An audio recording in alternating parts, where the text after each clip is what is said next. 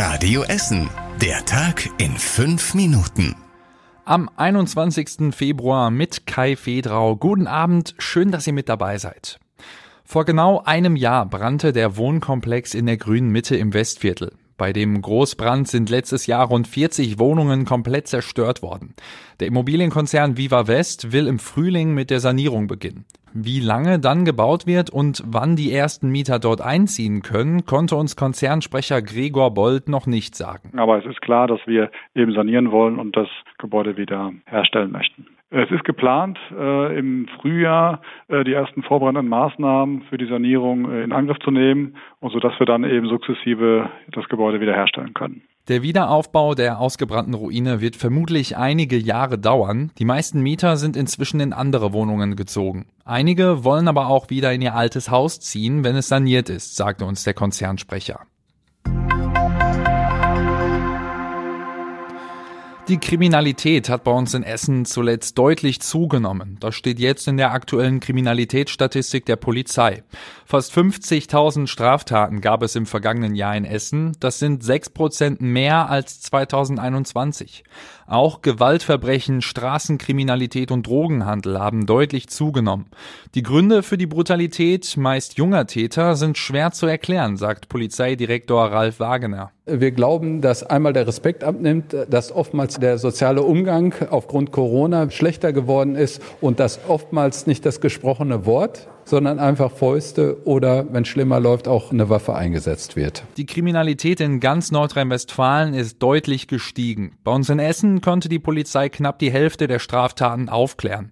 Der Essener Polizeichef meinte, dass Essen trotzdem im Vergleich zu anderen Großstädten deutlich sicherer sei.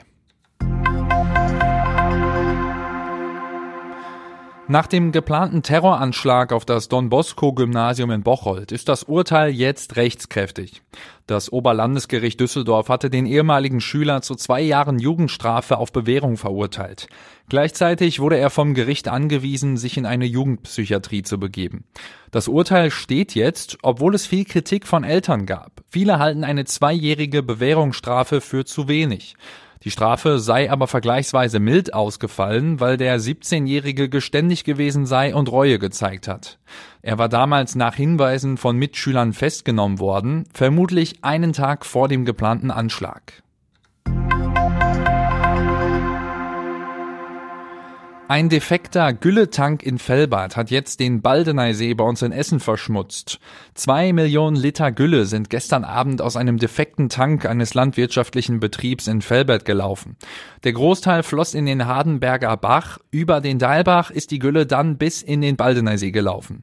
Acht tote Fische sind deshalb bisher entdeckt worden. Die Stadt Mettmann hat auch den Umweltalarm ausgelöst.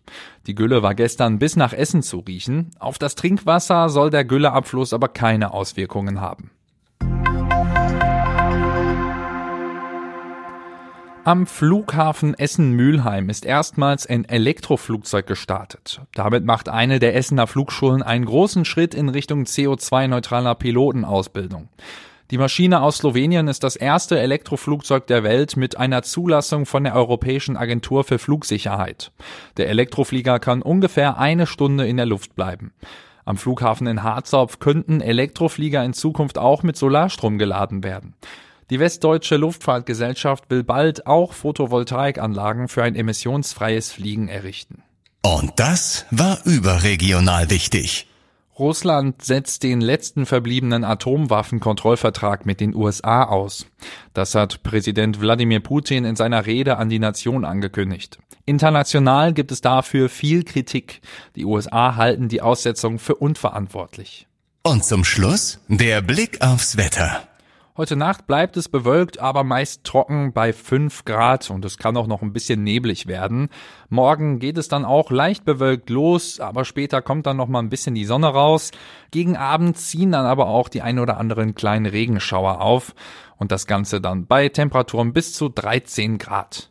Und das war's mit den aktuellen Nachrichten von heute. Die nächsten aktuellen Nachrichten aus Essen gibt's dann morgen früh hier wie immer in der Radio Essen Frühschicht. Ich wünsche euch jetzt noch einen schönen Abend. Das war der Tag in fünf Minuten. Diesen und alle weiteren Radio Essen Podcasts findet ihr auf radioessen.de und überall da, wo es Podcasts gibt.